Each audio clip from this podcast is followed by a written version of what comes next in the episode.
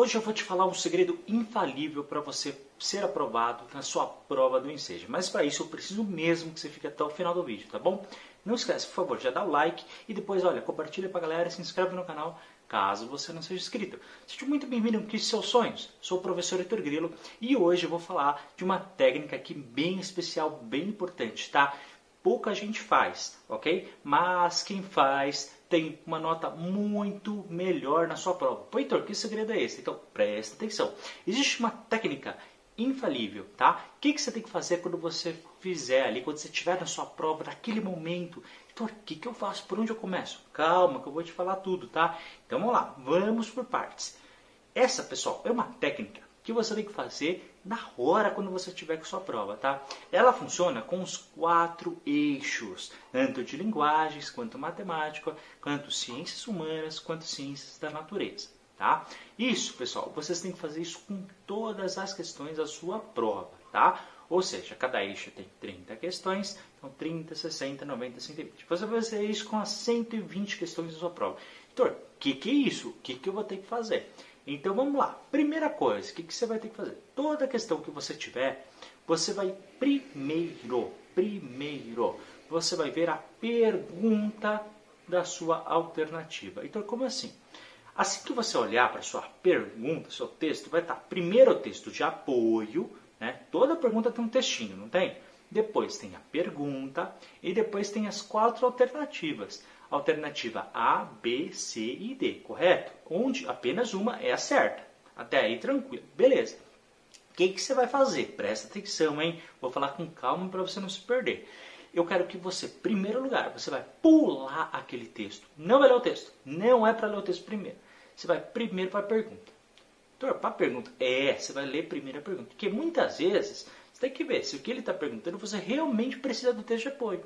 Porque se não precisar, né, uma coisa é, na pergunta tá, tiver escrito, de acordo com o texto, opa, aí você vai precisar do texto.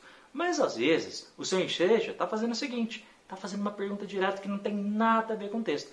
Não é que não tenha nada a ver, mas você não precisa do texto para responder. Tá? Apenas com o seu conhecimento prévio você já responderia.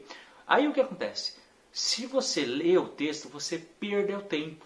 Tá? Ou às vezes o texto está lá para te confundir. Então você tem que prestar atenção na pergunta. Tá? Pessoal, não importa qual dos quatro eixos, hein? Você vai primeiro ler a pergunta, tranquilo?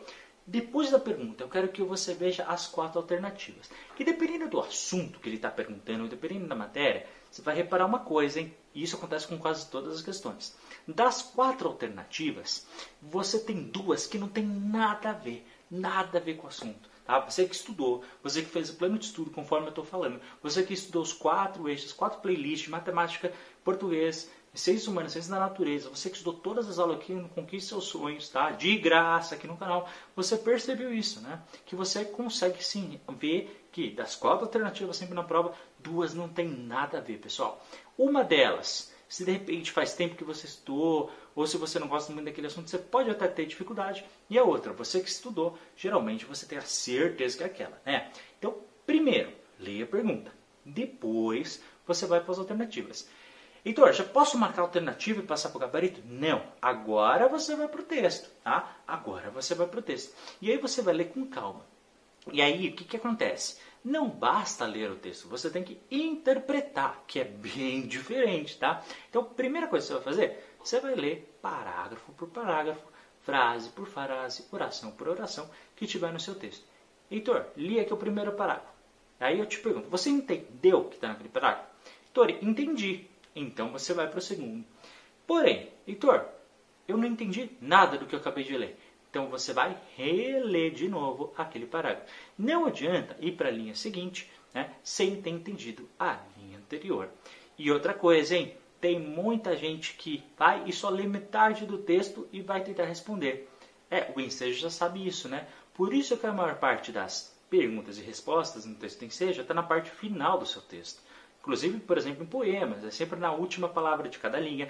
Eles fazem isso de propósito, porque eles sabem que pouca gente lê, pouca gente vai até o final. Então, você vai ter que ler tudo, compreender tudo. Heitor, ainda tenho alguma dificuldade no texto, eu não achei. Tá? E aí você pode sim voltar no texto. Ok? Então, primeiro, a pergunta. depois as alternativas e depois você vai para o texto, tá? E depois não custa nada você ver de novo qual era a pergunta para você não ter esquecido. De repente você marca a alternativa, mas a pergunta era outra coisa, então a outra alternativa poderia ser melhor. Então fica atento a isso. Outra coisa, hein? A dica do gabarito. É, muita gente, muita gente, o que acontece? Faz a prova, tudo bonitinho, aí chega no gabarito, erra na hora de passar, sei lá, a quarta questão e aí depois todas as alternativas, a quinta, sexta, sétima, oitava, toda, da prova inteira, ele passa com a letra errada. E aí erra todas as questões que vem na sequência. Pô, você não quer que isso aconteça com você, né? Então o que eu costumo fazer? Falar, inclusive, e, eu faço isso nas provas. Faço cinco questões. Depois eu passo já a cinco para o gabarito. Depois eu faço mais cinco questões. Depois eu faço mais cinco para o gabarito. Justamente porque senão, pessoal, o que acontece? Tem muita gente que chega no final da prova, gasta as 4 horas, 4 horas e meia e não dá tempo para gabarito. Tá? Isso é complicado. Tá? Heitor, mas eu prefiro fazer toda a prova e só no final passar para o gabarito. Posso? Pode, mas desde que você faça com muita atenção e confira cada uma com muito tempo, tá? Outra coisa, se você for deixar para o final, deixa pelo menos uma hora para o gabarito e mais, é, se você estiver na prova de linguagens, né, mais uma hora e pouquinho aí para você fazer a sua redação. Inclusive rascunho e depois passar para a folha principal, tá? Mas você tem sim que deixar pelo menos uma horinha ali, 45 minutos, uma hora, para preencher o seu gabarito. Com calma, com tranquilidade, tá bom? Para que você não tenha pressa para fazer sua prova, possa rever alguma questão que você deixou. Heitor, estou é, fazendo as questões aqui, 29 questões foram fáceis, só que tem uma aqui que eu não estou entendendo, está difícil, é um tema que eu não estudei, eu pulei a aula, né? E aí o que, que eu faço? Bom, nesse caso você, quando estiver fazendo, se você se deparar com alguma questão que você tem dificuldade, pula, pula a questão, vai para a questão seguinte e continua fazendo a sua prova normalmente. Quando acabar a prova, você volta nela e tenta achar alguma solução. Heitor, mas eu não faço mesmo ideia sobre esse assunto, eu não tenho nenhuma Olha, não sei. Nunca deixa nada em branco no seu gabarito. Nem que você tenha que chutar uma das alternativas, tá?